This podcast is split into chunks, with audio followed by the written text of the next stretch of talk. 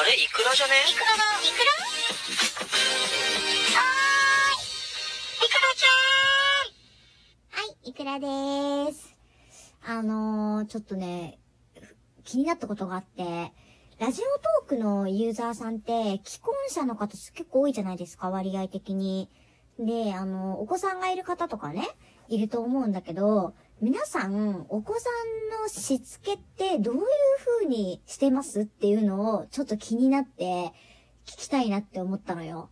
で、なんで気になったかっていうと、この間ね、実家帰った時に、お正月にね、ちょっとお姉ちゃんといろいろ話してて、で、あの、うちのお姉ちゃんって、脅す系しつけなんですよ、子供。え、どういうことかっていうと、あの、12月入ると、まずね、言うこと聞かないと、サンタさんかプレゼント持ってこないよっていうので脅して言うこと聞かせるんですよ。で、クリスマス過ぎたら1月終わりぐらいまでは、いい子にしてないとサンタさんにプレゼント返すよって言って言うこと聞かすんですよ。で、今度季節が変わって、節分の時期になると、いい子にしてないと鬼が来るよって言って言うこと聞かすんですよ。だから基本的に脅す系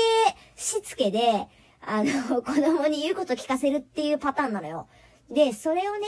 まあ、例によって正月集まった時も、それで子供に言うこと聞かせたの、脅して。したらさ、うちのお母さんが、そのなんか、脅す系のしつけは、あの、子供に恐怖心をね、植え付けるからいかがなものかと。それはあんまりよろしくないんじゃないかっていうことをね、お姉ちゃんに言ったのよ。で脅すんじゃなくて、諭しなさいと。いうのを、あの、うちの親から言われて。でさ、お姉ちゃんもそこでさ、はい、わかりましたって、ちょっと不服だったとしても言えばいいじゃん。なんか急にさ、お母さんにだけは言われたくないとか言ってめっちゃ切れ出して、え、何って思う、思うじゃん。で、なんかよくよくね、お姉ちゃんの話聞いてたら、お姉ちゃんもうんとちっちゃい時に、なんかお母さんに脅す系しつけをされてたらしいの、どうやら。あの、言うこと聞かないと海の学校に入れるよって言われてたっていうのよ。でさ、言われてたって思い出して私も、あのね、お利口にしてないと海の学校に入れるよって言ってすごい脅されてたの。これあの、海の学校って何かっていうと、戸塚ヨットスクールなんですよ。こういうこと言っちゃいけないよね、多分。言うこと聞かないと戸塚ヨットスクールに入れるよって言われて、脅す系しつけされてたわ、そういえば。あの、戸塚ヨットスクールが知らない人は、多分ウィキペディアとかでね、調べると、戸塚ヨットスクール事件とかに出てくると思うんだけど、てかこれさ、多分その事件っていうかその戸塚ヨットスクールそのものが、多分1980年代初の初期とかだからさ、私は愚か、本当は私のお姉ちゃんのね、世代の人も多分知らないんだよね、みんな。だから相当上の世代じゃないと知らないんだけど、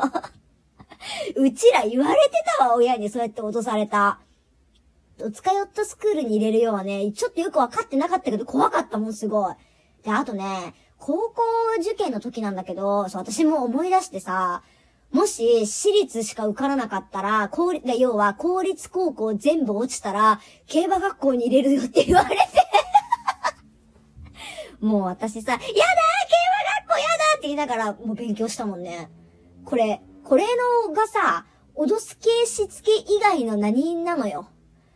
ひどくない？言うこと聞かなかったら戸塚ヨットスクールに入れるとかさ、高校落ちたら競馬学校に入れるとかさ、ひどくない？だからそう、それをね、お姉ちゃんがもうなんかトラウマになってんのかわかんない。なんか私すっから忘れてたんだけど、うちのお姉ちゃんがずっと根に持ってんの、それを。で、あの、なんだろうね、トラウマになってるくせに、自分もやってんの同じこと。頭